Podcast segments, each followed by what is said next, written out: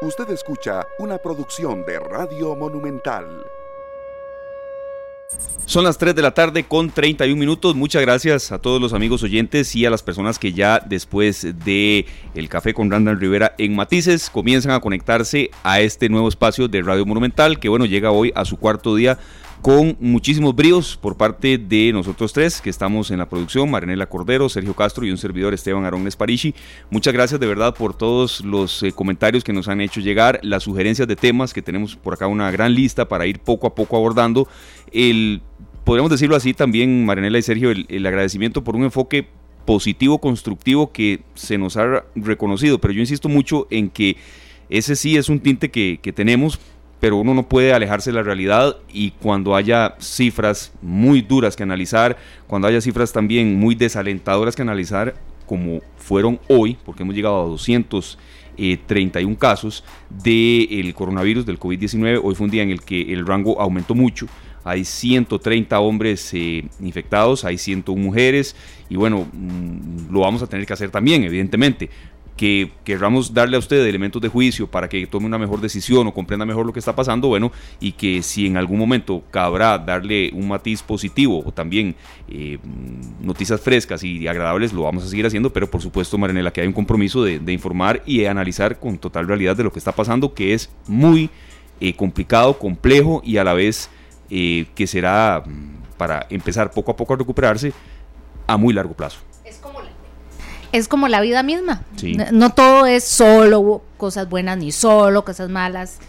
Eh, entonces, ayer preguntaban por redes sociales que, cuál era su parte, creo que el colega Oscar Ulloa, me parece, de el que decía, cuál es su hora del día, su hora corona, en la que les cae como... Ah". Él decía que en la noche cuando llega agotado.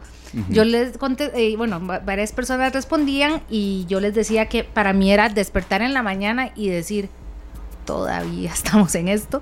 De hecho, quería, eh, bueno, aparte de saludar a Sergio, a Esteban, y saludar a nuestros oyentes de 93.5 FM, a los que nos siguen por Facebook Live de Central de Radios o están viendo esta transmisión a las 11 y 30 de la noche en Canal 2 o escuchando el podcast. Voy a recordarles la fecha, porque yo no sé ustedes, pero yo hoy dije, ¿cómo jueves? Porque estamos perdidos con, o sea, como los compromisos. Jueves 26.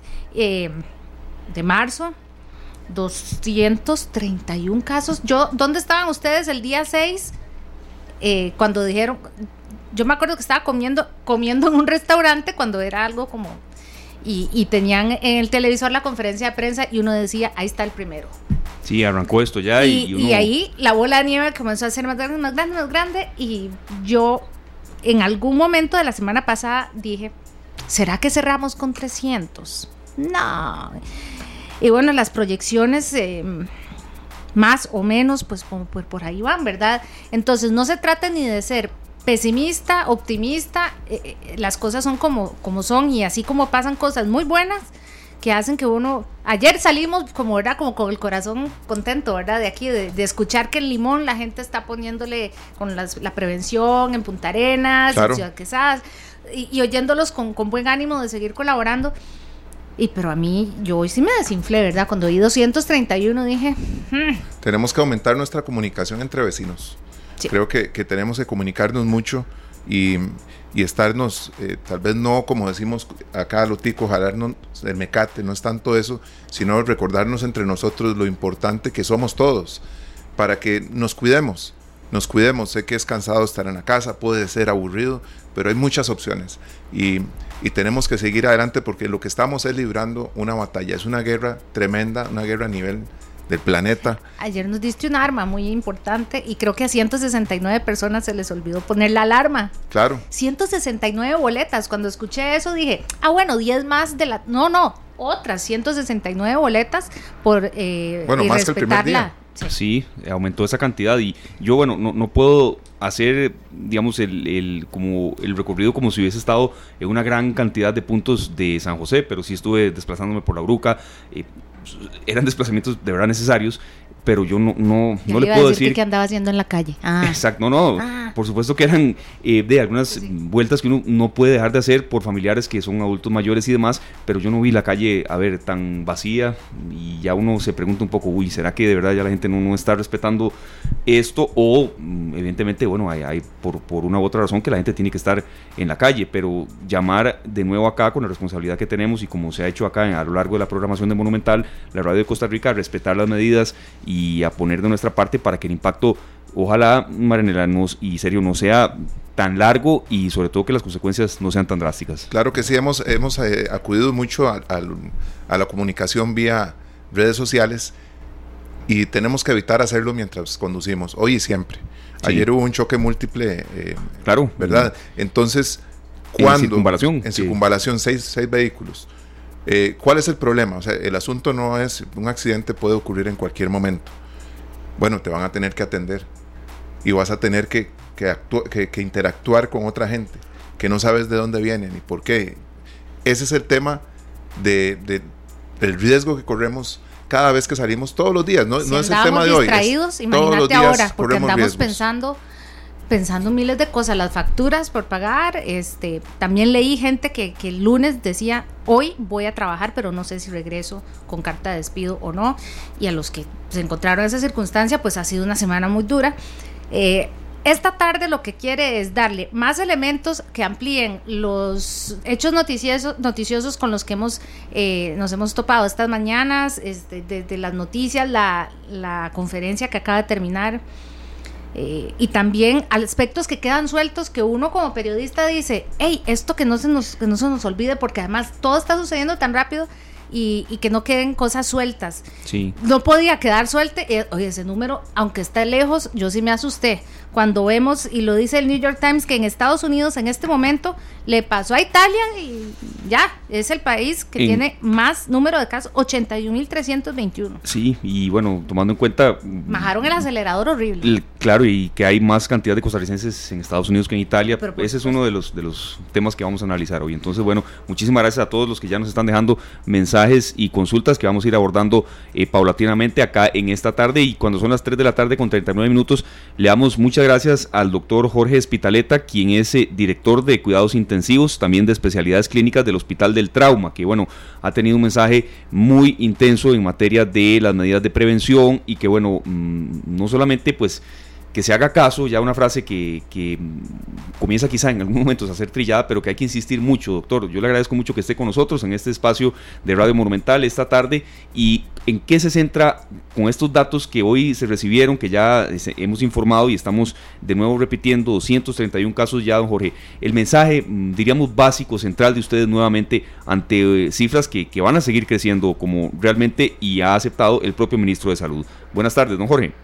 Buenas tardes, muchas gracias por la invitación. Bueno, yo creo que el mensaje más importante que tiene que recibir la población es mantenernos, mantener la alerta. A veces cuando nos dan buenas noticias nos relajamos y entonces empezamos a tener acciones que nos pueden traer riesgo a nosotros mismos. Entonces, definitivamente, insistir, no va a haber posibilidad que cualquier superficie que toquemos la mantengan limpia, libre de virus, entonces insistimos, lavado de manos y distanciamiento social. Lavado de manos es vital, agua y jabón.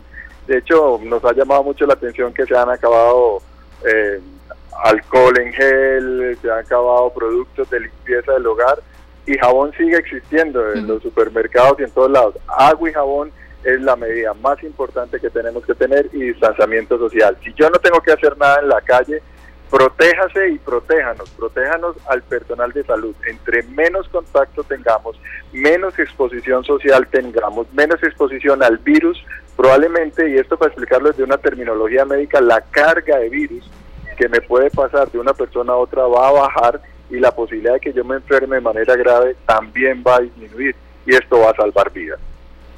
Doctor, usted como intensivista a ver, nosotros escuchamos esta lista de cifras que hacen en las conferencias de prensa y de repente alguien dice, ah, bueno, solo cinco están en cuidados intensivos. Está bien, ¿verdad?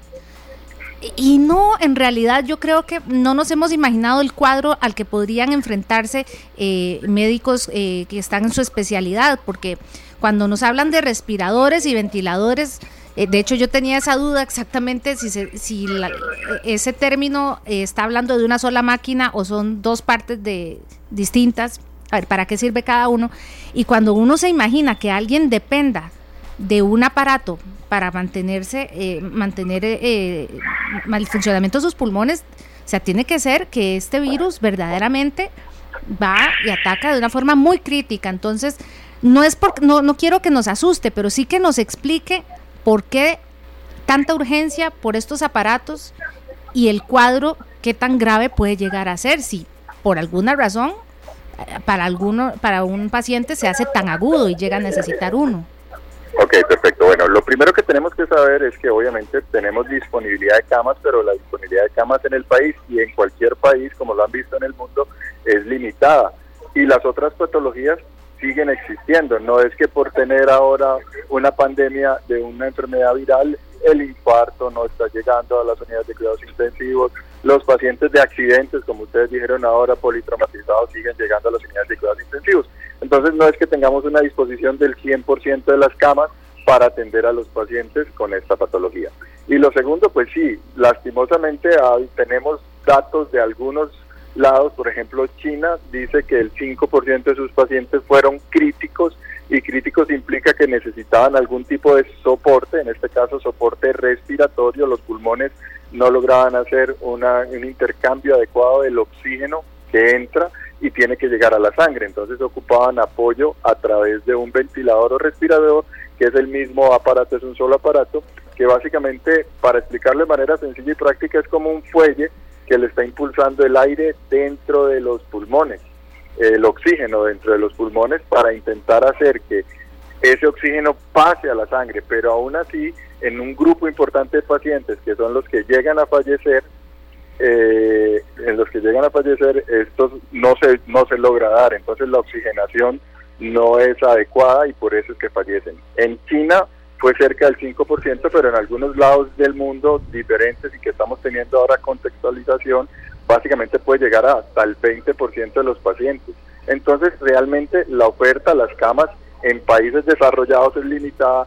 Nosotros tenemos una muy buena cantidad de ventiladores mecánicos en Costa Rica, pero lo ideal es no saturar a los servicios, que este crecimiento sea paulatino y no sea un, no sea un crecimiento exponencial o logarítmico que lo que nos hace es pues empezar a definir qué pacientes pueden o no puedan llegar a requerir ventilación mecánica. Entonces, por eso, si logramos que la exposición sea menor, que la carga viral que recibe el paciente sea menor, la posibilidad de tener eh, enfermedad grave va a disminuir. Entonces, por eso es imprescindible que sigamos manteniendo las medidas, que nos mantengamos en casa, que nos lavemos las manos, que tengamos el cuidado y que salgamos a lo esencial. Doctor, no, a ver, usted nos decía, no solo, no, no, solo, no solo puede que no tengamos suficientes camas, suficientes respiradores, sino que tal vez no, no sé, tenemos suficientes doctores como usted, eh, intensivistas, porque eh, ahora también estábamos escuchando el, lo que está sucediendo con un grupo importante de médicos eh, pues que pues, están en, en peligro de contagio, entonces así como muchos decimos, el ministro de Salud se ve cansado y ojalá pueda tomar algunas horas de sueño. Si el personal médico como usted, eh, pues esto probablemente sea lo más intenso que tengan de sus jornadas de toda su vida. O sea, no es que guardia o no guardia. Ustedes pasan recto, seguido. Sí, doctor, es reflejar también el, rostro humano de ustedes, porque más allá de profesionales también, van siendo, exacto, humanos y, y en España, Italia y otros países también ya han habido muchos casos de, doctores infectados, eh, don Jorge. Sí, eh, la Asociación de Medicina Intensiva de Costa Rica, que actualmente soy el presidente, eh, cuenta con unos 40 aproximadamente asociados y realmente somos un personal de alta complejidad que el país dispone de un bajo número realmente. Entonces sí somos un personal que tenemos que cuidarnos, que tenemos que extremar las medidas de precaución que obviamente, como bien ustedes los dicen, tenemos que estar muy pendientes. Gracias a Dios contamos con algunas especialidades afines que nos colaboran con el manejo, pero definitivamente la idea precisamente que no se desborde esto y que precisamente tampoco haya mucho personal que se contamine y por eso es vital contar con los equipos de protección personal para poder darle atención suficiente a todos los usuarios. Eh, don Jorge, usted hablaba hace un rato del tema de, del jabón y es muy interesante ver que hay tantos, tantas presentaciones que nosotros mismos debemos andar nuestro propio jabón porque podemos llegar a un lugar y que se haya agotado. ¿verdad? Eso puede suceder en cualquier momento. Entonces, muy importante pienso que seguir nosotros dictando todos los días las normas de higiene diarias del alcohol en gel, del jabón, del lavado de manos, todo esto, pero también en la medida de lo posible nosotros tener a mano nuestro propio equipo portátil, que podamos llevarlo a todo lado, que podamos tenerlo por aquello de que en alguna institución, en algún lugar, por algún motivo, en el momento en que entramos, no esté disponible y necesitamos hacerlo constantemente. Exactamente, y es importante también decir que el alcohol en gel no reemplaza el agua y el jabón. Y esto es vital, o sea, debemos lavarnos las manos repetidamente. El alcohol en gel lo usamos como una medida extraordinaria cuando no podemos tener acceso a agua y jabón. Entonces necesitamos realmente insistirle a la población que lo más importante es mantenernos limpios, agua y jabón. Si tuve que salir fuera de casa porque definitivamente lo tuve que hacer, idealmente cuando lleguemos, cambiarnos la ropa, lavarnos las manos, inclusive darnos un duchazo antes de saludar al resto de nuestros familiares. Y esto lo, lo vamos a hacer para proteger precisamente a las personas que sí se quedaron en casa. Entonces, idealmente cuando llegamos fuera de hacer alguna de las vueltas que definitivamente tenemos que hacer, eh, pues llegar, lavarnos las manos, subir, darnos un duchazo, cambiarnos la ropa, poner la ropa con que estuvimos fuera de la casa, inmediatamente ojalá a lavar para evitar ser un factor contagiante en nuestros propios hogares. Doctor, hoy el Washington Post tiene un artículo que lo pone a uno triste, y pero es que no quisiera, sírvase, don serio. que estamos con, nos recordó lo del alcohol en gel sí, a tiempo. Eh, el ejemplo. Este, el Washington Post dice que hay algunos hospitales en Estados Unidos que están considerando no reanimar a los pacientes de coronavirus que entren en paro respiratorio, aun si la voluntad escrita del paciente o su familia es que se haga el esfuerzo por salvarlo. Eh, me imagino que semejante, o sea, qué triste llegar a, tomar decisiones como esa, pero me imagino que tiene que ver con cómo queda mi cuerpo después de, eh, o sea, ¿qué, chances tengo yo de volver a respirar bien después de un cuadro súper crítico. La gente cree que no es bueno hablar de esto porque es asustar, pero es que es real y, y estamos viendo 231 contagiados, por ahora 5 personas en cuidados intensivos, pero cuidados intensivos significa qué? Significa que alimento, respiración, que de todo eso yo dependo de un equipo médico y de aparatos. Exactamente, y el problema es la disponibilidad precisamente de los aparatos y de equipo médico para esas personas. En Italia lo están haciendo, en España lo están haciendo, vimos relatos desgarradores donde médicos empiezan a hacer limitación de esfuerzos terapéuticos básicamente por no disponer de equipo. Entonces tenemos que empezar a decir casi que definir, lo cual no queremos y esperamos que no pase en Costa Rica, definir qué persona sí y qué persona no se le pone un ventilador. Por eso es que necesitamos la ayuda. Esto no es cuestión de aterrorizar, como bien lo dicen, es cuestión de concientizar, de ayudar y de hacer entre todos que esta curva sea un poco larga. Probablemente nos va a tocar hacer sacrificios a todos, sí, pero entre más logremos que la curva no tenga un pico, tan importante como lo está teniendo Estados Unidos, que vieron que entre ayer y hoy superó ya China en número de casos. Así es. Mientras no, tengamos un número de casos tan importante, nos va a dar, nos va a poder dar la posibilidad de ofrecerle todo el arsenal terapéutico, todo el arsenal de equipos que dispone una seguridad social tan importante y tan fuerte y robusta como es la de Costa Rica.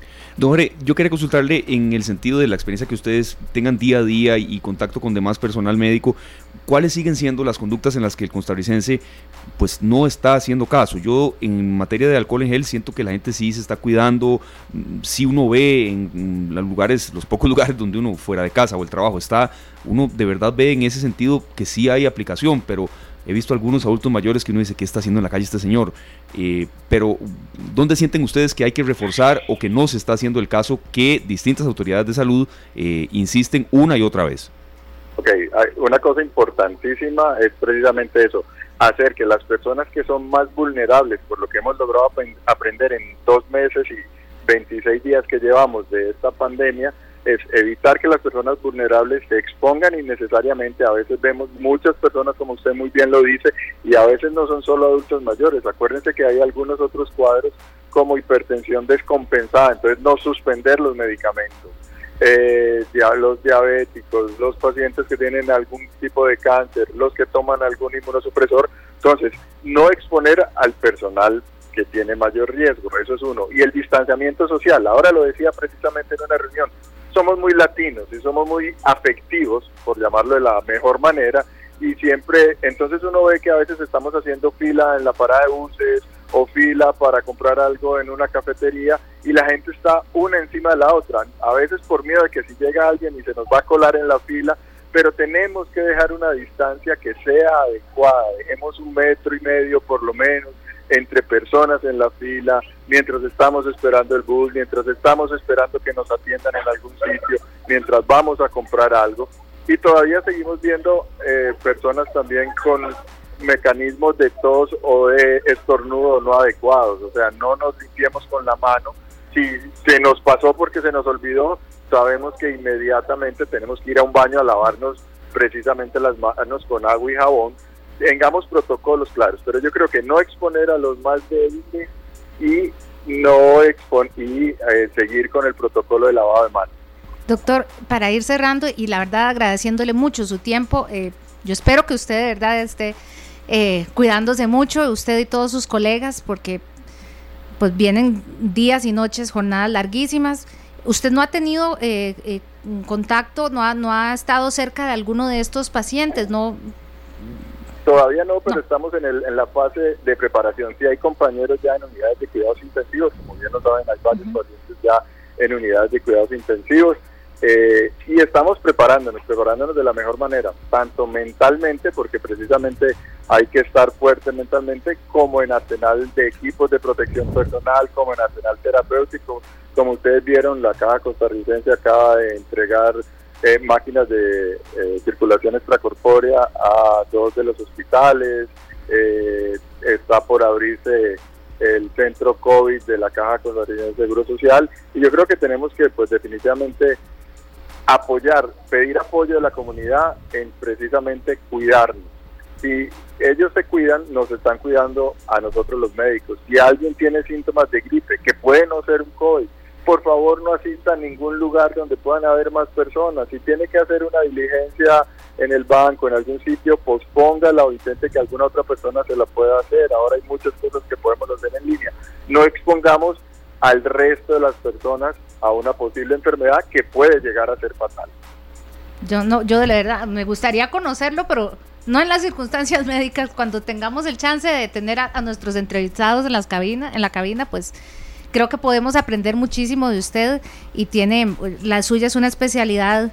Eh, es que yo creo que además hemos visto muchas muchas cosas en televisión, ¿verdad? Desde eh, ER Grey's Anatomy, ¿no? Y, unas cosas así. Y, he aprendido mucho en estos días también.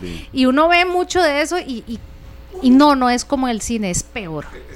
Entonces, que, que, ojalá el trabajo se lo podemos facilitar con la higiene, pero cuando conozcamos al doctor Espitalet sea solo para entrevista. Tenemos que tener claro una cosa, ya hay gente en, cuidados intensivos que no precisamente está padeciendo el COVID. Entonces, tenemos que tener presente que hay personas que requieren de estos equipos por otras causas que ya estaban que ya están ahí y que estamos exponiendo incluso a los que no tienen nada que ver con el COVID.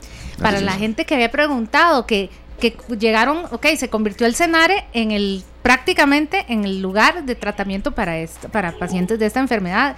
Y muchos pensamos, y si yo estaba, y si alguien tenía que estar yendo a rehabilitación, ¿a dónde fue a dar? ¿Verdad que están en el hospital del trauma, doctor? Sí, el hospital del ah. trauma les facilitó unas áreas, las otras áreas también se las han facilitado eh, la misma seguridad social, pero no quedaron pacientes sin atender. Nadie queda sin atender, sí. Exactamente. Eh, es que todos, la verdad, alguien que llegue a, que le, le enyesen un dedito va a sentir que esa es su emergencia, como dijo usted, un infarto, un, una apendicitis, todo es importante y le agradezco mucho que, nos aclarara que... Entonces, respirador, respirador y ventilador, prácticamente el mismo aparato. Eh, es lo mismo, y tenemos suficientes. Don Jorge, yo quería cerrar también con, una, recomendación que, nos insisten en que es muy válida y no saturar servicios de salud, don Jorge. Es decir, eh, mm, y en eso a veces uno mm, ve que el, el, uso y el abuso que se le da a los servicios de emergencias de los hospitales, ahora más que nunca, cuidar ese tema también, eh, doctor. Sí, definitivamente. O sea, hay que ir cuando tenemos que ir y yo creo que esto nos puede quedar de enseñanza para el resto de la vida que el COVID, con todo lo malo que nos ha traído, nos puede traer algunas enseñanzas y es precisamente que los centros de emergencia son para emergencias reales. Si ustedes van a un sitio de salud sin tener que hacerlo, pues la posibilidad de que se contagien de, de una patología como esta es importante. Entonces, si, si yo definitivamente siento que tengo una emergencia, pues acudo a mi sistema de emergencias para que me la resuelva, pero si no es una emergencia, busco alguna otra vía alterna para no saturar a los médicos que pueden estar atendiendo estas emergencias que tienen que ver con vida y muerte. Y sepan que yo creo que todo el sistema, todos los médicos, enfermeros, porque además a veces pensamos solo en un unísono, pero esto es un equipo de trabajo, sin terapia respiratoria, por ejemplo, que son muchas de las personas que nos ayudan en el manejo de los ventiladores, sin enfermería, sin el personal de limpieza. Si no tenemos una limpieza adecuada en los hospitales, no podríamos hacer lo que queremos hacer y proteger en la, a nuestra población. Bien, muchísimas gracias al doctor Jorge Espitaleta, director de cuidados intensivos y especialidades clínicas del Hospital del Trauma, por sus mensajes y también la vehemencia con que insiste en algunos consejos eh, muy, muy válidos, pero también muy necesarios. Nos vamos a nuestra primera pausa, compañeros, cuando son las 3.58 minutos y quería compartir las últimas cifras en materia de eh, casos confirmados en el mundo. Estados Unidos está en 82 mil.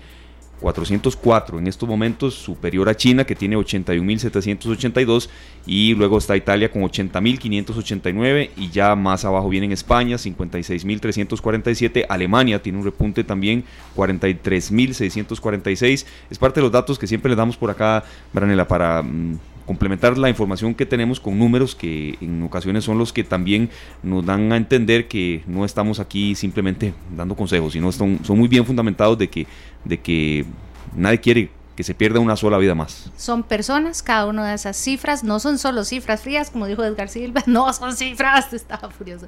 Es cierto, no son cifras, son personas, y si nos asustamos, pues qué dichas. A mí se me paró el pelo, porque yo había leído 81 mil, ya por 82 y ahí va, y ahí va, y ve a Estados Unidos que Exactamente. Más adelante vamos a revisar esa situación. Los últimos datos que, brinda la Organización Mundial de la Salud. Sí, tenemos que, esforzarnos cada vez más. Perfecto. Bueno, nos vamos a nuestra primera pausa comercial. Tenemos mucho más material que compartir con todos ustedes. Bienvenidas también sus sugerencias de temas y sus mensajes. Recuerde que estamos en los 93.5 FM, www.monumental.co.cr y también en Facebook Live. Usted puede seguirnos en el perfil central de radio. Ya venimos con mucho más. Esta tarde de jueves 26 de marzo, insisto en la fecha, porque, ah, bueno, son las 4 en punto de esta tarde. Para los que se sentían, estaban perdidos martes, miércoles, jueves, ¿qué día es hoy? Hoy es jueves. Y repitiendo los datos, eh, con 231 eh, casos confirmados de COVID-19 en nuestro país. Eh, pues sí, todos los, todos los enfoques que se puedan sacar, lo bueno, lo malo, lo difícil, lo que nos asusta, lo que hemos aprendido, todo eso va a seguir siendo noticia. Ah, ustedes saben que a mí se me olvidó ayer preguntarle a la doctora Ávila cómo va a ser, yo me estoy imaginando esa conferencia de prensa, cómo nos vamos a dar cuenta. Yo sé que no va a ser un día en que digan, ya, salgan todos, pero ¿cómo sabe el sistema de salud? Ok, ya hoy podemos decir que vencimos, que no solo aplanamos la curva, sino que... Claro, eso lo irá dictando el tiempo. Sí, pero ellos deben tener también algunos parámetros para más o menos. Irlo sabiendo, sí. Algún día. Yo quería aportar antes de, entrar con... Ya se cae. Claro, un bloque mm, que hemos intentado eh, acá para refrescar un poco la información y también que, tiene un tinte positivo y muy constructivo, incluso que ha tenido mucha repercusión en redes sociales también de felicitación en el tema del, del rango de edades, eh, Sergio, que mm, son adultos 204, pero adultos mayores sería de los 231, 19. Es decir, hay una gran cantidad de población de edad en la que supuestamente habría que hacer más caso que no lo está haciendo. Es decir, son 204. nos estamos confiando mucho, ¿verdad? Los que no hemos llegado a, ser adulto mayor, estamos muy confiados en que podemos salir adelante, que eventualmente podríamos ser tratados y, dejar el tema atrás y, y tal vez no, tal vez no tan fácil. Sí, bueno, Nela, usted tiene ya. jugarse la suerte de a ver si llego a ser adulto. Claro, yo, es que sí quiero llegar a vieja. Pues todo el mundo. Muy vieja y muy sana. Hay que tener también en cuenta que son ellos la población de más riesgo en estos momentos y no podemos ser responsables. Sí, pero entonces los jóvenes podemos poner en peligro a los que ahorita ya están y, no, no, no, no queremos jugárnosla. Como decía eh, Esteban. Eh, y no, no es por nada más buscar algo positivo, pero uno lee esto y uno dice, qué buena nota Primero porque para mí la gente que, que, estudia en el TEC, ya yo, alguien me dice que estudia en el TEC, muchachos, yo no sé ustedes, pero yo digo, wow, que hay que ser muy, muy, muy carga, muy, muy, muy, muy, muy inteligente. Y cuando eh, nos, ah, nos damos cuenta de que se están trabajando en el TEC en en la creación de respiradores artificiales, que ya el doctor Espitaleta nos contó lo importantes que son. Claro. Ya sabemos que el, gobierno está buscando plata para que la caja pueda comprar un montón más, para tener los necesarios, eh, para que llegado el momento, todo el que los necesite tenga el suyo, tenga el suyo para, para sí mismo y no tengamos que escoger quién sí, quién no. Pero entonces, ¿quiénes son estas personas que están creando, haciendo este prototipo? ¿Cuánto podrá costar? ¿Cuánto tiempo podrían tardar en en construirlos y qué carga que son. Entonces, la verdad que nos lo cuente justamente un docente de la Escuela de Ciencia e Investigación de los Materiales del Instituto Tecnológico de Costa Rica, don Adrián Quesada. Bienvenido esta tarde. Buenas tardes, muchísimas gracias por la invitación. Yo, yo sé que él, había conversado con él antes, me dice, bueno, ¿qué me van a preguntar? Le digo, mire, nosotros no sabemos tan específicamente y en detalles técnicos lo que ustedes están haciendo. ¿Con quiénes se reunieron y cómo se formuló esta posibilidad? ¿A partir de qué materiales? Por ahí leí algo sobre impresoras de, en 3D, que la verdad es que sí, ahora pareciera que con impresoras de 3D se puede hacer de todo. ¿Podemos tener esperanza de que haya respiradores hechos en el TEC? Sí, claro. Bueno, el proyecto nace como una iniciativa de profesores e investigadores en la Escuela de Ciencia e Ingeniería de los Materiales eh, también con participación de estudiantes de la carrera y de la maestría de dispositivos médicos de la Escuela de Materiales. Nos reunimos y tratamos de plantear una propuesta para lo que podría llegar a ocurrir a nivel país si llegara a ser insuficiente los respiradores que tienen los hospitales, como decía anteriormente el doctor. Ahorita hay, gracias a Dios, bastantes equipos disponibles, pero ¿qué sucede eh, si hay insuficiencia de estos equipos. La propuesta entonces lo que busca es que se puedan fabricar aquí en el país de bajo costo, que es otra de las ventajas que tienen, y también que se pueda eh, dotar a la caja de una forma mucho más rápida de lo que podría ser un equipo que se compra ya a nivel comercial, que tiene un tiempo de entrega mucho más amplio del que podría tener uno fabricado aquí en el país. Doctor, y es como, eh, perdón, doctor, yo diciéndole doctor, este, don Adrián, es, eh, o profesor, ¿cómo, ¿cómo quiere que lo llame? Adrián, está bien. Este, alguien podría decir, ah, pero es, es, agarrar un respirador de X marca y copiarlo. No, no se trata de eso, ¿verdad? No. Porque ustedes están haciendo además una versión como que me parece que es más práctica para que se pueda hacer más rápido y que la caja lo tenga, tenga disponible de una forma más inmediata.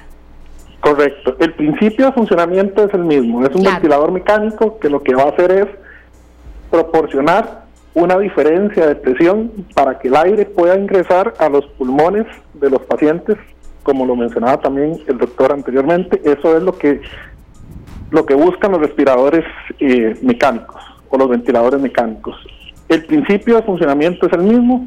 Buscamos que el paciente pueda tener la cantidad de aire necesaria según la condición que tenga, ya sea un niño, un adulto joven o un adulto mayor. Don Adrián, uno en esto mm, quisiera acelerar tiempos y, plazos, pero evidentemente, pues de lo que usted nos está hablando, de estos respiradores, eh, se lleva su proceso de prueba, también de ensamblaje y demás. ¿Se puede hablar de algún eventual plazo en el que ya pudieran estar eh, listos o para ya tener algún proceso de prueba en, ese sentido? Claro, las universidades públicas están trabajando ahorita eh, en diferentes prototipos. La UCR ya hizo un prototipo que tiene ensamblado. Nosotros en el TEC estamos trabajando dos prototipos diferentes en dos escuelas diferentes del TEC. El prototipo de nosotros busca o espera que a mediados de la próxima semana ya esté en, la fase de prueba. No, es bastante rápido, eh, compañeros. Estamos hablando de... Yo le dije que de verdad a mí el TEC me parece... Don Adrián, y, si la respuesta fuera positiva, eh, ¿cuál sería el, el accionar de ustedes? ¿Cuál sería la respuesta? En cuanto a producción, ya una vez que esté aprobado y demás. Si la respuesta es positiva, lo que se busca es que el, la fabricación de este respirador mecánico sea tan sencilla que se pueda replicar en cualquier taller de producción eh, a nivel país, que no necesariamente tenga que salir desde un laboratorio específico, sino que cualquier taller especializado en, producción puede hacer este tipo de, de respiradores y tenga una dotación mucho más rápida que no depender de un solo laboratorio. Sí, no, yo quería consultarle también, y antes de que, de que Marianela también hiciera otro aporte, eh, usted está mm, prácticamente como el encargado de, la Escuela de Ciencia de Investigación, pero también cuántas personas están participando en este proceso, en este ensamblaje. Yo mm, he tenido mucho contacto con el tema de, lo que hace el TEC, la divulgación, y, y esto es parte de una serie de invenciones en las que siempre se trabaja. Es decir, eh, ahora quizás se le esté dando más realce a esto, pero un poco qué cantidad de gente está participando también en este proyecto tan ambicioso y que bueno, yo sinceramente por dicha fue así y, mi, presupuesto era que usted me, estuviera hablando de 15 días, 22 días hasta un mes, pero por dicha nos está haciendo prácticamente una semana, don Adrián. Sí, eh, en, el grupo de investigación de nosotros hay alrededor de 20 personas, eh, tanto docentes, investigadores, estudiantes de pregrado y estudiantes de posgrado. Además, eh, dada la, la, circulación que ha tenido la noticia en los diferentes medios, hay muchas personas que se han eh, unido al grupo de investigación de diferentes eh, instituciones. Tenemos médicos de la caja ayudándonos en, en las pruebas, tenemos personal del ICE también que se, se incorporó al grupo para hacer su, su aporte intelectual. Buenísimo. Y yo me imagino, don Adrián, que, la producción de, a partir de esto, pues va a variar. Ustedes deben de tener un montón de prototipos en otros equipos médicos y de verdad que nos hace sentir muy orgullosos saber que nosotros como costarricenses contamos con personas como ustedes que están previendo esto y listos para actuar ya. Sí, correcto. Eso es lo que buscamos, eh, prevenir ¿verdad? Que se llegue a dar un caso como los que han tenido los otros países en Europa, en donde este tipo de equipo fue insuficiente. Eh, empresas eh, automotrices han tenido que, poner en sus líneas de producción ventiladores mecánicos y tratar de dar ese paso adelante para no llegar a tener esa emergencia a nivel nacional es lo que hemos tratado de hacer este, las universidades públicas. La, la, UCR también está, eh, entiendo que creando otros prototipos. Aquí no es competencia, ¿verdad? Y, no, no creo, este, espero, ingeniero, que no se sientan presionados por el tiempo, pero porque inclusive si no se llegan a necesitar tantos, y entiendo que serían donados a la caja, pero puede que sea una fuente de ingresos porque se pueden donar a la caja, pero podemos venderlos a otros países. Correcto, también este es parte del objetivo. Eh, el, objetivo principal es donarlos a la caja para que no, no se llegue a tener esa, esa necesidad de equipos. Eh, después, si ya algunos de, algunos de los países vecinos tienen la necesidad de equipos y de ahí pueden hacer un, un comercio, pues es, es ya secundario al, objetivo principal que, que plantearon las universidades para estos equipos. Bien, muchas gracias al ingeniero Adrián Quesada, docente de la Escuela de Ciencia e Investigación de los Materiales del Instituto Tecnológico. Y bueno, como apuntaba Nela también, eh, la UCR no, no se queda atrás, va de la mano también. Y en lo que se está trabajando es en un respirador de emergencia, en, el mejoramiento de un proceso de respirador de emergencia para pacientes con este coronavirus eh, que podría usar, mm, usarse de forma libre en el país, en atención primaria, pero igual se está en todo el proceso de, de, creación, ¿verdad? De ensamblaje. De, la crisis, la oportunidad. Y estoy imaginando a todos esos estudiantes que, que al mando de, docentes como don Adrián, eh, a veces algunos, algunos decimos que aburrido estar en la casa o ya no sé qué hacer porque estoy, no sé. Y mire, estos son eh, estudiantes, son docentes que están en la casa, no, no están en la casa, están en el laboratorio y están sacando y sacando y sacando. Y ahora se me ocurrió esto, se me ocurrió esto. Y, les había contado, ¿verdad? Que la, esta compañía Ford, eh, junto con 3M y no me acuerdo cuál más, porque hay muchas otras compañías y muchos laboratorios donde la gente dice, bueno, de todo esto, ¿qué puedo? Y puede uno de algo malo o de algo que nadie se esperaba, aparece una oportunidad para crear. Y, y por eso, bueno, la ingeniería. Y, bueno, desde ya nos comprometemos a que en el espacio de mañana viernes vamos a entrevistar también a los representantes de la Universidad de Costa Rica para que nos detallen más de este respirador de emergencia en el cual eh, también, bueno, eh, se está trabajando, serio, para otro tener, prototipo. Claro, un prototipo para también tener una vía alternativa para que la atención de esta emergencia que todos estamos enfrentando, que nadie cualquier otra emergencia, claro, se pueda utilizar. Buenísimo, nosotros insistimos en que cada quien tiene que hacer su parte y le agradecemos a don Adrián y a todo, a todo el equipo y toda la gente que está trabajando arduamente para que cuando nos toque tomar mano, meter mano en, en equipos como estos estén disponibles para nuestra población. Así es, nos vamos a nuestra segunda pausa comercial, son las 4 con 14 minutos y bueno compañeros, un ángulo también que queremos abordar eh, de esta pandemia es, bueno, hay menos carros en las calles, el teletrabajo el fin de semana anterior fue inédito, nunca había yo experimentado un fin de semana así con prácticamente todo cerrado, eh, salvo supermercados o alguno que otro restaurante, y, ya hay una cuantificación en el impacto ambiental, de mm, mediciones de dióxido de carbono menos y demás, y ese es un ángulo que la gente se ha comentado un poco que mm, lo bueno de lo malo que, que podamos extraer de todo esto que estamos viviendo todo lo que nos hace aprender. A, don Álvaro Jiménez, que en la transmisión de Facebook dice que deberíamos estar más separados. Don Álvaro, para que usted vea, vea, Susana distancia como en México. Es una distancia que, se recomienda por parte de las autoridades de salud. Como en el ustedes no toman distancia en el kinder. Sí, claro, pero, pero, es válido el consejo de don ¿Eh? Álvaro para no. a veces tal vez el, ángulo de la cámara él crea que estamos así como sí, codeándonos, no, pero vea. Lo bueno es que eh, las medidas de prevención no están ajenas. No le digo que no nos hemos podido dar el abrazo de que qué lindo trabajar juntos, de que qué bien nos fue en el primer programa, qué lindo nos no nos pudimos, no nos podido saludar. Pero bueno, válida también la sugerencia de don Álvaro y tiene razón porque a uno se le olvida. Aplicando totalmente en la medida de lo posible para seguir llevando eh, esta tarde para todos ustedes. Nos vamos a nuestra siguiente pausa y enseguida volvemos con este otro enfoque que es positivo, pero también está ya cuantificándose en materia de datos en las distintas mediciones que están haciendo autoridades de ambiente. Ya venimos con mucho y más.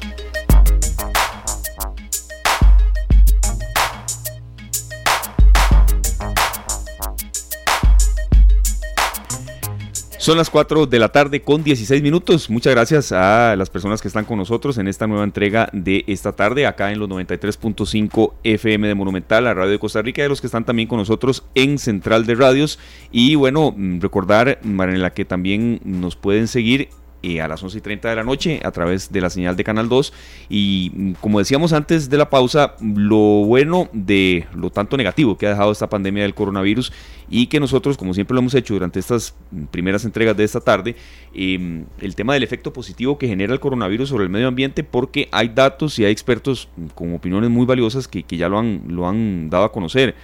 Por ejemplo, vea, los datos de la NASA basados en imágenes tomadas desde finales de enero hasta principios de febrero indican que la concentración de dióxido de nitrógeno, que es uno de los contaminantes más frecuentes en las zonas urbanas, se redujo entre 30 y 50% en algunas ciudades del país eh, asiático. Estamos hablando en China. Entonces, ciertas medidas comienzan a tener un impacto. ¿Qué tan lento o qué tan rápido puede ser en Costa Rica? Eso mm, variará y precisamente para eso hemos invitado, hemos invitado a, los, a los analistas que ya están eh, prácticamente con nosotros. Pero es una pregunta que la gente se ha hecho. Bueno, si el teletrabajo prácticamente que obligándolo a la gente o en ocasiones porque no hay otra alternativa ya puede empezar a dar resultados. Eh, doña Amelia decía un día de estos que la descarbonización se estaba dando obligada. O sea, ni nos lo propusimos. No sé si alguien a regañadientes dice, qué pereza quedarme en la casa y no sacar el carro. A mí me parece que sacar el carro en, en distancias tan cortas, ¿verdad? A veces uno de mi casa aquí no hay 10 kilómetros, por ejemplo. Mm, o sea, si un atleta como usted pueden ir corriendo, o sea, pensándolo así. Entonces, entonces, de repente, no sé, no es algo que uno conscientemente celebre, pero sí nos deja la lección y luego las fotos estas de los canales de Venecia. Sí, que, que si sí o si no, que qué cruel decir que, que, que, el humano era el villano del planeta.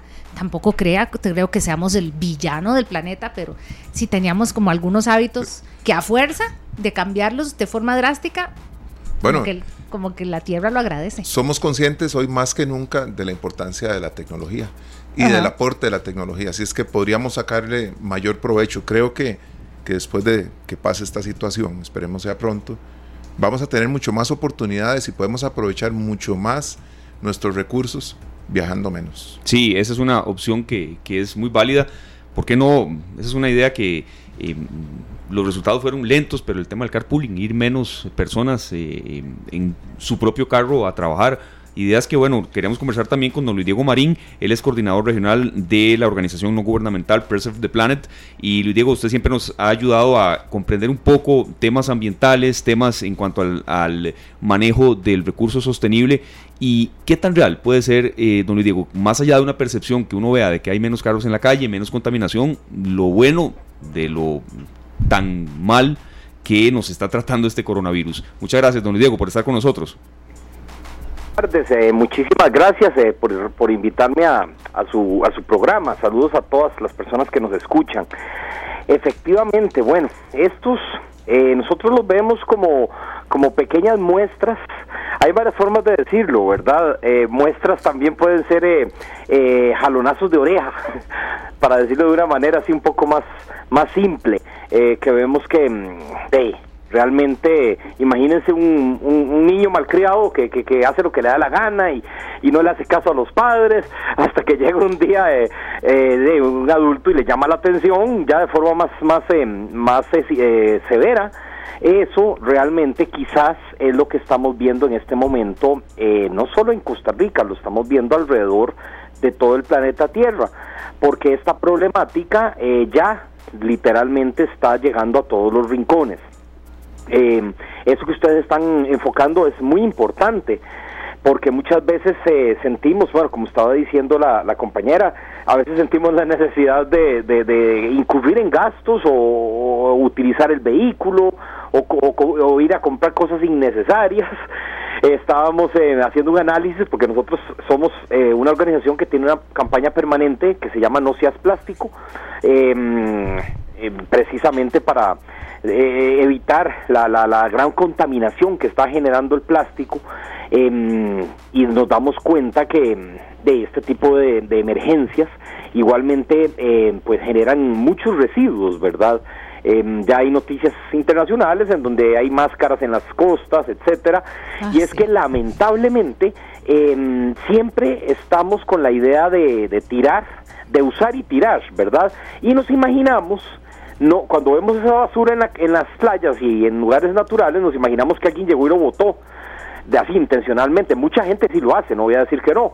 Pero la mayoría de las veces eh, la gente se imagina que al tomarse un refresco y echar la, botella en un basurero o, ya se soluciona el problema. Y lamentablemente el viaje que lleva esa botella o esa bolsa o esa máscara en, en este caso ahora con la crisis no va bien. Entonces eh, nos damos cuenta que, que seguimos siendo una especie sumamente em, que genera un gran impacto contra el ambiente. Y en pocos días realmente no vaya a imaginar que se trata de noticias falsas. Eh, son noticias verdaderas ya corroboradas, eso que se está indicando de, de, cielos más azules, ya ha habido análisis de, de, satélites de la NASA, de la Agencia Espacial Europea, eh, que en, en, Europa, en China, eh, probablemente la misma situación se va a dar ahora en los Estados Unidos, en donde son miles de aviones los que los que los que vuelan eh, a cada segundo, por decirlo así, ¿verdad? Ahora que están estacionados en los aeropuertos, pues obviamente la, el nivel de contaminación va a bajar. igualmente en ciudades como como Los Ángeles o, ciudades, megaciudades que tienen eh, una gran cantidad de vehículos, lo que México, el mismo México, eh, la capital, va a, también a disminuir. Y entonces ya vemos, como dijeron hace un rato, quién es el villano de la historia, es decir, nuestra especie.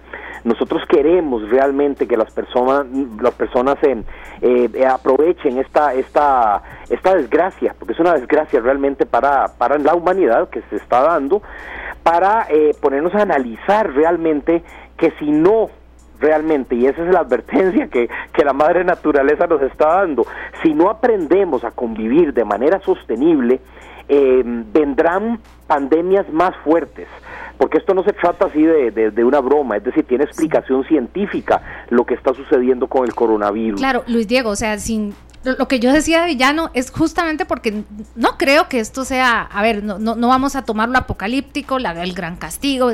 Tal vez podríamos ponerlo como que somos la especie más torpe, ¿verdad? Porque, y que por nuestros errores padecen todas las demás. Y torpes porque teniendo la, el raciocinio para paliar e, ese, ese efecto negativo que hemos tenido y hasta a veces, em, ¿cómo se dice? Que uno tenga otra, otra, percepción de impacto, que sea No, no, no, que uno pueda este revertir. Revertirlo, perdón. Eh, tuve un lapsus brutus O sea, en realidad los humanos podemos hacer cosas muy buenas también por la Tierra, pero eh, quédate en línea porque la verdad, bueno, yo también sigo esa, esa campaña de Preserve the Planet de no seas plástico, me encanta. ¿Y cómo cuesta? ¿Cómo cuesta soltarse del bendito plástico? Pero sí se puede. Tenemos también en línea a don Carlos Manuel Rodríguez, eh, ministro de Ambiente, así que Luis Diego, quédate también en línea porque nos gustaría, ya nos diste un panorama y nos hablaste de ciudades alrededor del mundo y, hasta los cielos eh, alrededor del planeta más tranquilos porque este creo que la última vez que los cielos estuvieron tan claros, tan tranquilos, fue cuando en el, eh, lamentablemente, el 11 de septiembre, este, hubo una orden de todos los aviones en tierra. Nadie despega más. Y, bueno, aparte de, lo que significó eh, económicamente esa decisión, pues en, la ecología tuvo una repercusión. Em, don Carlos Manuel, buenas tardes, gracias por acompañarnos. Cuéntenos, usted tiene el pulso de qué, le, qué ha pasado en, el, en los aires, en las aguas, eh, en el ambiente de nuestros 51.100 kilómetros cuadrados en estas eh, par de semanas de estar nosotros en casa. Buenas, buenas tardes a ambos, Maganela, un gusto de escucharte la última vez que nos vimos fue una carrera de, Cartago Orochi el año pasado. Y, y pues eh, los felicito, le decía yo a Esteban, los felicito y les deseo muchísimo en este nuevo programa. Muchas gracias, Carlos, muy amable. muchísimo éxito y sin duda hoy están tocando con Luis Diego un tema muy importante. El, el parón total, completo del modelo de, de la economía global y sobre todo el patrón de consumo y producción definitivamente le está dando un respiro a la naturaleza y a la madre tierra. Pero esto es algo que es un fenómeno, esperemos, este corto y circunstancial, y no es lo que aspiramos aquellos que trabajamos en conservación ambiental y en el uso racional de los recursos naturales. En este momento es muy interesante el poder monitorear esto para poder tener con precisión científica la capacidad de restauración, recuperación y resiliencia del planeta y la biosfera sobre todo. Pero yo creo que aquí hay, hay dos elementos que son verdaderamente importantes. Uno, entender que no podemos volver al modelo de hace e-, ese modelo a, a través de una economía que es irracional e injusta desde el punto de vista social, porque no, no podemos dejar de lado el, el, hecho de que este modelo económico que impera en el planeta, el modelo capitalista, y quiero hacer una aclaración, no hay otro modelo económico mejor que capitalista y nuestra tarea es hacerlo mucho más eficiente, ha generado dos problemas muy serios. Uno es una exclusión social, y no es un tema de, de, que no logramos las metas de alivio de pobreza, sino exclusión social, donde la gran mayoría de la clase media de este planeta está viviendo mes a mes con un cheque y este, pagando, trabajando y matándose para pagar la hipoteca o para pagar el seguro, eh, en, donde no hay una satisfacción individual ni personal y hay un gran resentimiento social de este modelo y ya lo vemos con los movimientos que hemos visto en Francia, en Chile y en otros países, ¿verdad?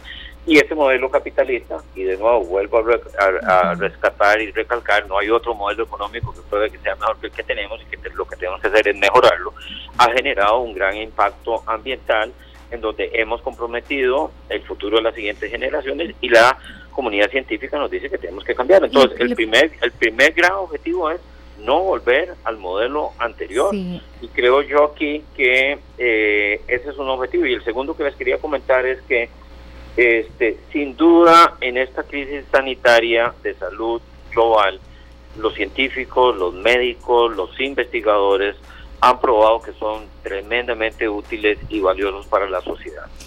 aún lo anterior, y termino y termino el concepto, aún anterior, no le hemos hecho caso a la comunidad científica que nos viene reiterando a lo largo de los últimos cinco años el, el gran problema que estamos generando ambiental que va a comprometer el futuro eh, muy cercano. Y lo que hoy vivimos se puede magnificar por esos problemas ambientales que hemos venido generando.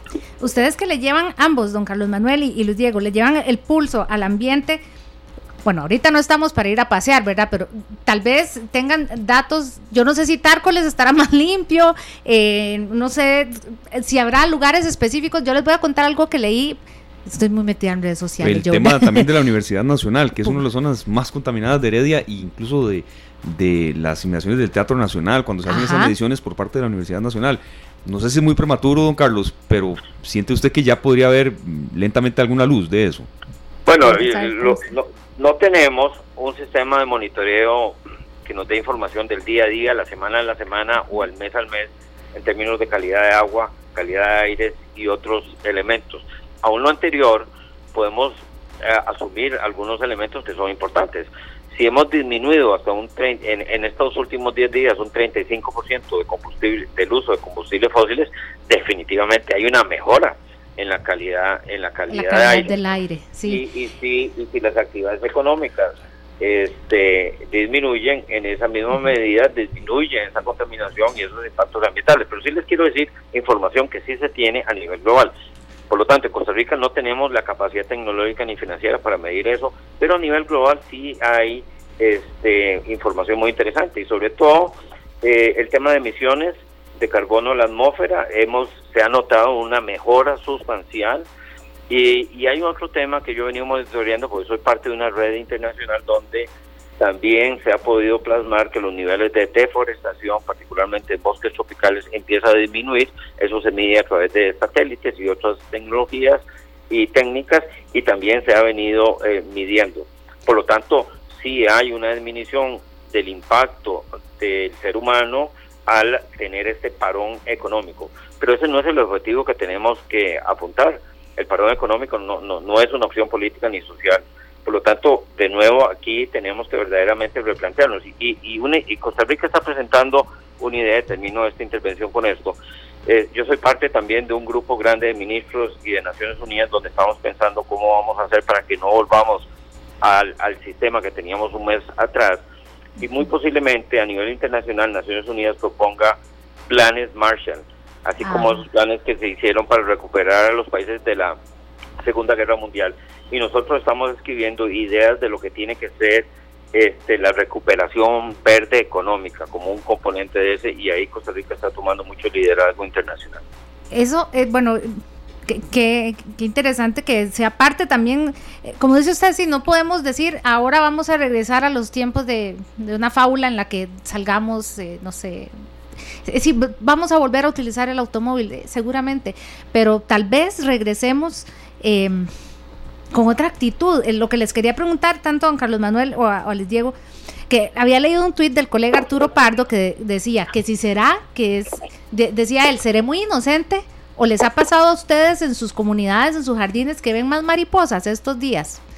Yo le contesté porque en Heredia yo sí he visto más tal vez, eh, no sé, a veces cuando el, cuando el ser humano baja su nivel de actividad y está un poco más quedito, otras especies no se sienten tan amenazadas para sacar la nariz. A eso me refiero, ¿verdad? no sé si lo han visto en sus comunidades, eh, don Carlos Manuel, don Luis Diego, vos, Sergio. Es que yo siento en la que estamos más perceptivos, ¿verdad? Aparte También, que como hay menos gente en la calle, pajaritos, apreciando todo lo que no veíamos. Más oportunidad de ver lo que está a nuestro alrededor, estamos valorando más lo que siempre ignoramos. ¿Verdad? Creo que ahora, digamos, por ejemplo, ahora que hablaba don, Luis Diego, que quiero eh, eh, aportarle un poquito a lo que él decía, que tenemos la oportunidad, los que estamos en casa, de saber qué sí, qué no, y de, y empezar, los que no han iniciado a reciclar, es el momento de iniciar a reciclar, empezar a ver qué tan valioso es que, que, nos unamos en la lucha de ser más cooperativos entre nosotros, lavar más ropa juntos y hacer más cosas una vez a la semana o dos veces al día. Eh, eh, cosas muy importantes. Yo veo gente que hace una fiesta y, pone una bolsa y en esa bolsa va la comida, los platos, el, eh, todo lo Para que nadie lave, botan todo. Perfecto, pero separémoslo. Sí. Está bien que nadie lave, está bien si, lo hicieron ya, pero separémoslo. Ahí tenemos un compromiso, tenemos la oportunidad hoy que nos vemos a la cara, que estamos comiendo tantos enlatados, tantas cosas ya preparadas que estamos ordenando afuera, porque hay mucha gente que está haciendo eso comprando latas y botellas y demás, aprovechemos. y aportemos, porque tenemos una oportunidad. Ahí es donde yo quería, sí, aprovechar a, la presencia de Luis Diego también, mm, porque nos, daba también una consulta eh, Yamil Mejías, que nos sigue en la transmisión de Central de Radios, que, cuando todo se normalice, el consumo va a ser igual o más agresivo. Y ojalá que no sea así, Luis Diego, que esto, como decía Sergio también, sea un patrón permanente. Definitivamente, como dije al principio, saludos cordiales a, Carlos Manuel.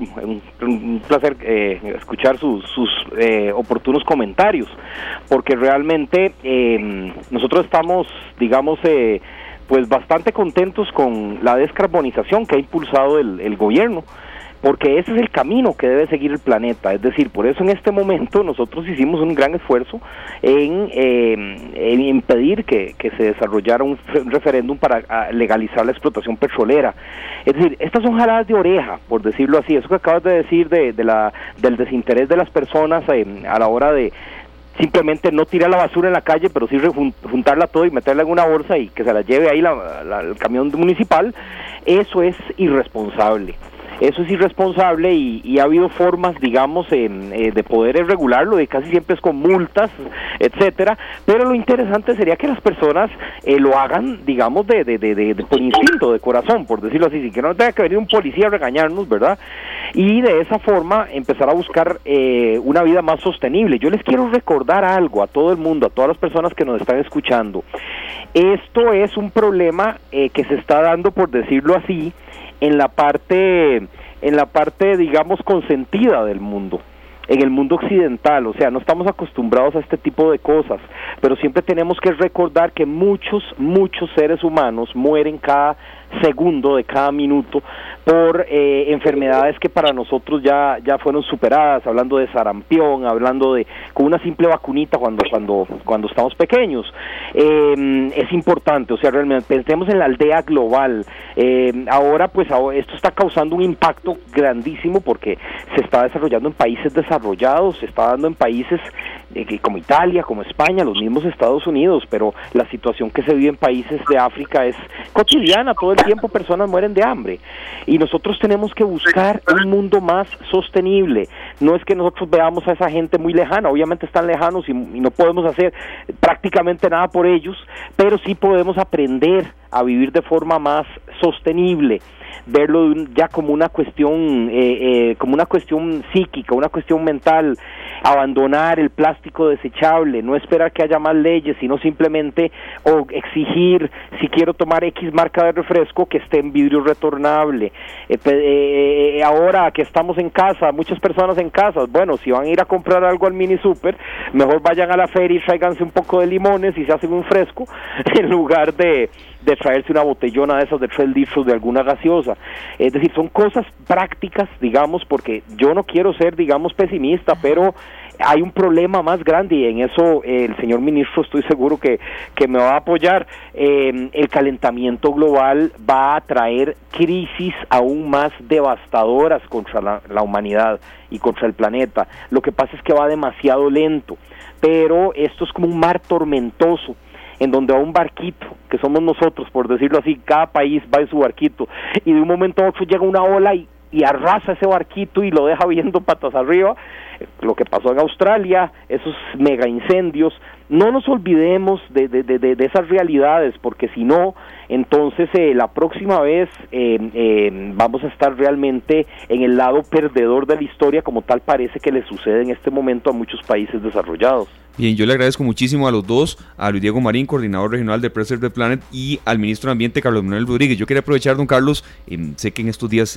el, trabajo del Poder Ejecutivo es muy, muy intenso, pero acá en esta tarde no descuidamos jamás el tema de la actualidad y usted solicitó suspender solicitudes de aumento mm, de tarifas eléctricas, transporte, suministro de combustibles. Eh, em, ¿A quién fue específicamente, eh, don Carlos? Y si ya ha recibido algún tipo de respuesta. Sí, gracias, don Esteban. Antes de entrar a ese tema, nada más, porque Marianela hizo una muy buena claro, pregunta, cómo no volver. Creo que tenemos una experiencia muy interesante en estos 10 días, el teletrabajo. El teletrabajo, eh, y aun cuando teníamos una ley, no se implementó como como naturalmente hubiéramos querido. Fue a través de esta emergencia que se ha venido implementando y hemos visto los beneficios del teletrabajo. Hemos superado algunos tabúes, que la gente se va a la casa a, a. Yo tengo un eh, el 40% del personal de MINAE haciendo teletrabajo y paso todo el día en videoconferencias resolviendo problemas y tomando decisiones. Y no los tengo en la calle viniendo en la hora pico y todo lo demás.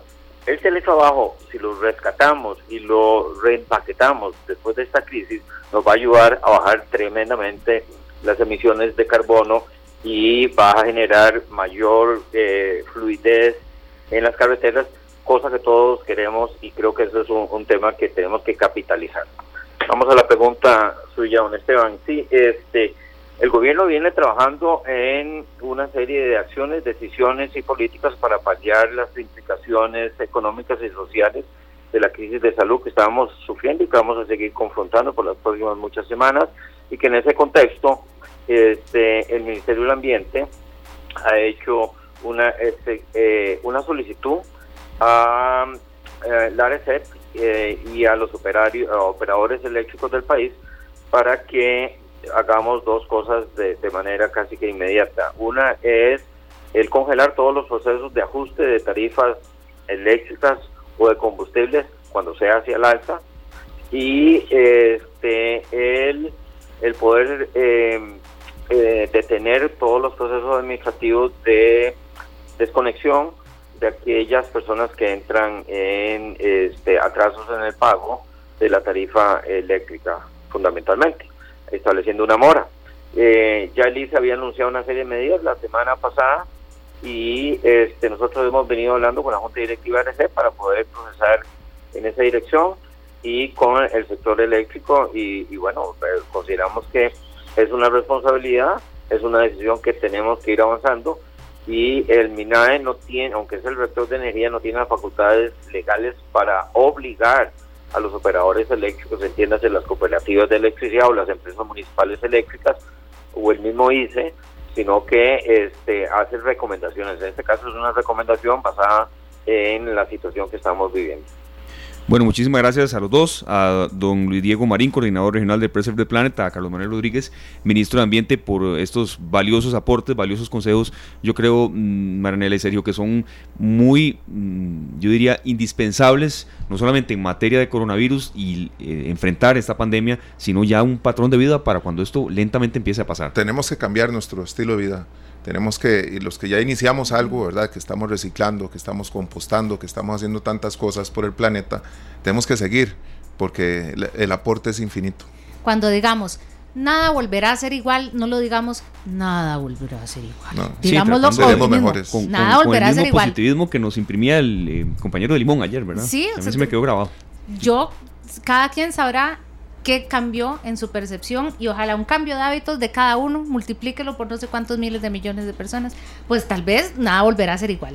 Bueno, como usted decía, Marnela, y también como lo comentábamos en la producción de hoy, Sergio, que em, el programa puede tener atisbos em, positivos, otros no tanto. Bueno, después de la participación de estos dos especialistas en materia de ambiente, vamos a salir del país y vamos a irnos a Panamá y a Estados Unidos, donde la situación no está nada bien. Entonces, es parte del panorama que queremos dar en esta tarde información útil, fresca, también buenas noticias, pero también cuando vaya a quedar em, em, rasgos de otros países donde la situación no está nada bien y más aún. Es la realidad. Es la realidad, claro. Más aún, cuando hay costarricenses tenemos que tenerlo en cuenta. Claro, necesitamos ver a través de nuestros compatriotas que están en el extranjero que no es un tema en Costa Rica, ¿verdad? Tenemos que concientizarnos de que el lavado de manos y todo esto que estamos haciendo es en todo el planeta, toda la emergencia es a nivel planeta.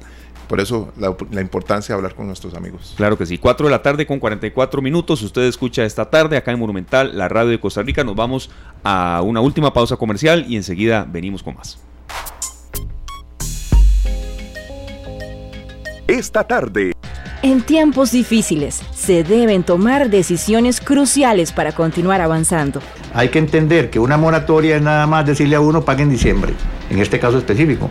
Y en diciembre sabemos que va a haber un alto costo para todas las empresas y para todos los ciudadanos que muchas veces ni siquiera con el aguinaldo salimos adelante.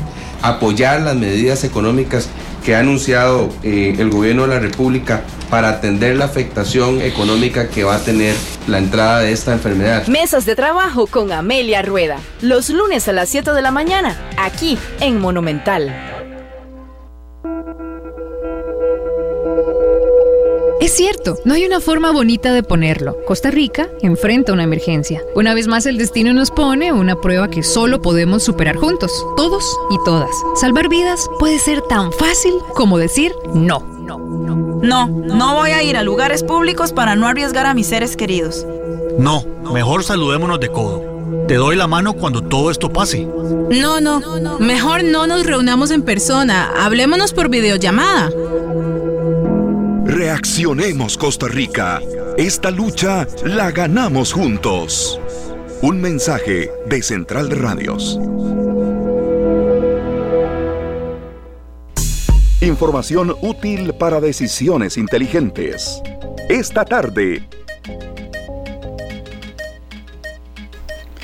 Aprovechamos esta tarde, son las 4 y 44 le iba a decir que era bonito número para lotería, pero no hay lotería hasta abril.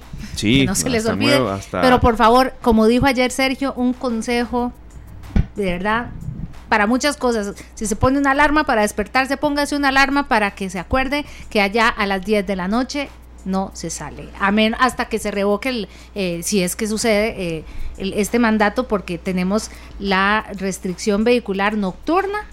Entonces, entre 10 de la noche y 5 de la mañana por favor no. Ni Sabemos. motos, ni carros, con las excepciones del caso, pero para que no sea una boleta, qué pereza, ¿verdad? Son y además sí, tener, tener, en cuenta, sí, ese dinero nunca está, eh, nunca le sobra a uno, pero ahora menos. Que la gente, en serio, lo, respete no tanto por el tema de la multa, sino por conciencia eh, social y, de salud pública. Hay, hay, un tema que puede que mucha gente no esté conectada con los medios y demás, que no esté viendo noticias, pero entonces comentémoslo entre nosotros con nuestros vecinos, con nuestros amigos, viste la restricción, eh, pongamos una alarma que diga casa, regresar a casa. Entonces, si salimos a hacer un mandado, tengamos Estamos a cinco horas ahorita, cinco horas por así. Y, yo entiendo que hay gente que dice, eso no va a servir de nada, eso, pero es una orden. Vamos, todo suma. o no. Todo suma. Lo que hablamos ahora, si tenés un accidente a esa hora, te tienen ah. que atender. Tenés que, tenés que venir y tener que interactuar con personas que no sabes de dónde vienen, ir al hospital. Esperemos que eso no suceda, pero eso es lo que hay que prevenir. y los que no están muy pellizcados con las noticias y, escucharon sobre el impuesto solidario y dijeron, no, ¿cómo es posible? Que siempre no los compañeros de, Noticias Monumental les van a ampliar, pero sí, fue, un Safis ahí de esos que uno dice. sí, un Safis que no, debe haber pasado, y mucho menos en, esta coyuntura, ¿verdad? Tan buena la comunicación que venía y pasó eso, pero vámonos para dónde. Vamos para Estados Unidos y también para Panamá. Eh, porque ahí el coronavirus eh, está haciendo de las suyas y las cifras así lo, lo, lo, demuestran. Asustan en ambos países. sí, en ambos países. Y, bueno, yo le pido a Sergio que bueno haga el primer enlace con Estados Unidos, donde mm, la reiteramos porque van subiendo día a día y en Estados Unidos ya son 82.404 casos de coronavirus confirmados y ya superó a China. Sergio. Claro que sí, tenemos en línea a, a nuestro compatriota Eric Díaz, que tiene un poco más de 40 años viviendo en Los Ángeles, California. Y queremos preguntarle, Eric, eh, ¿cómo va todo por allá? ¿Cómo se sienten ustedes a nivel familiar, a nivel de, vecinos? ¿Cómo se ha manejado esto? Hola, buenas tardes. Eh, un placer. Saludos a todos. Un fuerte abrazo de acá de Los Ángeles, California. Espero que estén muy bien, considerando todo lo que está pasando. ¿ah? Yo espero que usted esté mejor también, porque, este, Eric, eh, cuando ustedes ven las cifras, bien, eh, New York parece que es el epicentro en los Estados Unidos, pero 82 eh, mil casos, ya como que hoy, donde quiera que estén, son como que esto fue mucho más rápido que la espuma. Se, ¿qué, de qué habla la gente en Los Ángeles en particular? Bueno, aquí en Los Ángeles, eh, en el condado de Los Ángeles, que la verdad no sé exactamente qué es la, el kilometraje, qué grande está, estamos hablando de, 1.200 pacientes, eh, eh, perdón, contagiados. gente que está contagiados. Sí, exactamente. Y, y, creo que un poquito más de 100 que han muerto en esta área. la situación está difícil, complicada, la gente está en casa. Eh, pero aún eh, no se sabe, no, tenemos eh, los servicios, todo lo que se llama eh, de ventiladores y todo lo que se requisita para, hacer esos exámenes, para ver si uno está con, el virus o no, está muy complicado. Y aquí estamos esperando inclusive estaba, estaba escuchando antes con el doctor Jorge que muchos de los doctores va, eh, y enfermeros están eh, muy preocupados porque no tienen las máscaras, no tienen guantes y, es, un desorden, la verdad. Y inclusive en parte de nosotros, de mi familia, mi hermano, ahorita está en cuarentena, está, espera, está ya lleva ocho días que no, él no tiene síntomas, no tiene nada, pero un doctor que él está trabajando, ellos estaban operando a, un paciente, parece que tú comenzó con los síntomas, lo mandaron para la casa, le hicieron un examen y a este día todavía no saben si el doctor tiene la, eh, el virus o no. Y mi hermano y el resto de los compañeros tampoco no pueden hacer nada hasta que sepan si el doctor tiene ese virus. Entonces eh, está muy complicado aquí, muy complicado. Sí, esperemos que, poco a poco el, panorama eh, se, se, revierta también en materia de más conciencia. ¿Cómo ha estado el tema, Eric, de, del caso que la gente haga las recomendaciones de las autoridades de salud? ¿Siente usted que, que la gente lo está tomando con la seriedad del caso, con las recomendaciones que se dan y sobre todo tomando en cuenta estas cifras que están creciendo astronómicamente allá en Estados Unidos. Sí. Eh, bueno, Esteban, la verdad, eh, todo aquí en el lado de Los Ángeles, estado de California, la gente está haciendo caso, eh, manteniendo su distancia, pero aún en esos días, como estaba lloviendo aquí, hizo un día, un fin de semana pasado que estuvo bellísimo entonces todo el mundo se fue, se fue para la playa, entonces ya están cerrando todo y están poniendo más atención para que la gente ya pare de andar ahí afuera. Bueno, eso apenas el fin de semana anterior. Exactamente, exactamente, sí, casi como, no como Miami, pero, pero igual en ese sentido. Entonces ya pusieron más órdenes aquí, el gobernador de California, eh, al lado del gobernador Como de Nueva York, eh, uno de los más fuertes que han que han hecho más esfuerzo para tratar de cerrar eh, todo lo que sea posible para que la gente se quede en casa. Y, y, lo que va a hacer va a ser más restricciones porque hay gente que todavía aún no está haciendo caso. Bueno, a cuidarse mucho, Eric, y el abrazo a la distancia. Eh, costarricense está en cualquier parte del mundo y, y, queremos que usted esté bien junto con los suyos y que puedan salir poco a poco de esta situación, Eric. Muchas gracias, muchas gracias. Muchas gracias. y mucha suerte.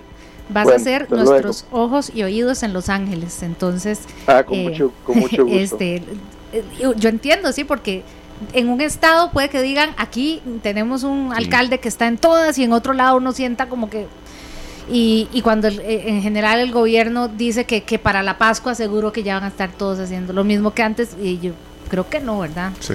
Cuídese mucho nada más. Un abrazo, un abrazo a la distancia. Un abrazo fuerte. Pasamos eh, eh, igual para usted, Eric, de verdad que, pueda eh, salir poco a poco de esta situación. Y bueno, pasamos a un país vecino que es Panamá y allá está otro costarricense de 46 años.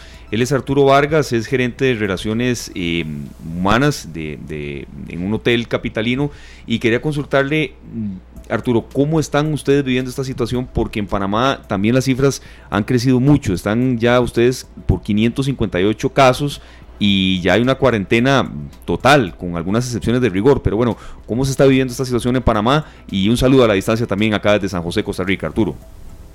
Hola, buenas tardes, muchas gracias eh, por la invitación. Eh, saludos para los tres y felicidades por el programa. Gracias, eh, Arturo, adelante. Creo que el panorama acá es muy parecido a lo que se está viviendo en Costa Rica. Eh, sido decir que el gobierno creo que está haciendo bien las cosas, ha tomado esto con toda la seriedad del caso a diferencia de Costa Rica, bueno, acá desde hace dos días tenemos un toque de queda general de 24 horas. La gente no puede salir a la calle, excepto las excepciones que la ley permite. Y los ciudadanos que quieren salir tienen una hora específica para salir, eh, dependiendo de su último número de la cédula. Pueden salir eh, una hora eh, a, hacer compras solo de supermercado o de medicinas. ¿A qué hora te toca a vos? A mí me toca, yo mi pasaporte, mi cédula de residencia termina en uno, a mí me toca a la una de la tarde. Entonces puedo salir de doce y media hasta las dos y media. Tengo dos horas para hacer fila y comprar lo que necesite comprar y regresar a mi casa. Eh, esa medida se tuvo que tomar lamentablemente porque la batalla contra el COVID es contra el COVID y también contra la conciencia de las personas, ¿verdad? Porque no hemos caído en cuenta de que este virus mata y pues lamentablemente el gobierno tuvo que hacer eso eh, y pues la respuesta ha sido mucho más positiva. Todavía ha habido arrestos de gente que no está respetando la, cuarentena o, el toque de queda, pero yo creo que la situación eh, va a mejorar en las próximas horas. Sí, buenísimo. En cuanto sí, em, em, queremos hacer la consulta, em, Arturo, la realidad suya en cuanto a la, a la labor en ese hotel ¿Qué tanto ha cambiado? Es decir, ah, imagino... El volumen de trabajo. El volumen, pero también aplicar teletrabajo, como usted mencionaba antes, en la medida de que se pueda, Arturo. Claro, bueno, eh, mi hotel, el hotel para el cual trabajo, así como la mayoría de hoteles cerraron eh, por, por, un decreto eh, ejecutivo, tuvimos que cerrar y pues nos tocó mandar a la gente de vacaciones a la casa. algunos, algunos colaboradores quedaron elaborando para eso tenemos un salvoconducto, los que tengan que ir al, hotel, que son los mínimos, eh, seguridad, mantenimiento. Y ya vemos otros trabajando desde teletrabajo, pero en realidad, eh, pues sí, la interacción es mucho menor, eh, más, que todo trabajo administrativo, de despedir cartas para, para los bancos, para, para informarle a los bancos que la gente está en su casa, está con una suspensión de contratos de trabajo, que no le puede hacer frente a, sus, a sus deudas y los bancos han, han sido muy receptivos, entonces más que todo es una, una cuestión administrativa, llamadas eh, eh, con, con, proveedores y ese tipo de cosas, pero no hay, eh, digamos, interacción con, con, los colaboradores, ¿verdad? A menos que sea vía telefónica o, vía virtual. Claro. Y una pregunta, Arturo, ahora, bueno, que usted decía que la gente poco a poco ha ido, pues, teniendo más conciencia de, las órdenes del gobierno y demás. ¿Cómo siente usted a la gente cercana en, cuanto a, la percepción de lo que se está viviendo, de lo que viene y, no sé, cuál es el ambiente con la gente que, que, hay alrededor en, la casa? Bueno, eh, mi, familia está conformada por mi esposa y dos hijas. Eh, ellos tienen tres semanas de estar en cuarentena porque las escuelas cerraron desde, desde hace rato, hace dos semanas, y mi esposa también está desde teletrabajo pero bueno, la, la, sensación es, eh, hay que verlo, yo pienso del lado positivo, es una, es una oportunidad de, buscar formas de, unir más la familia.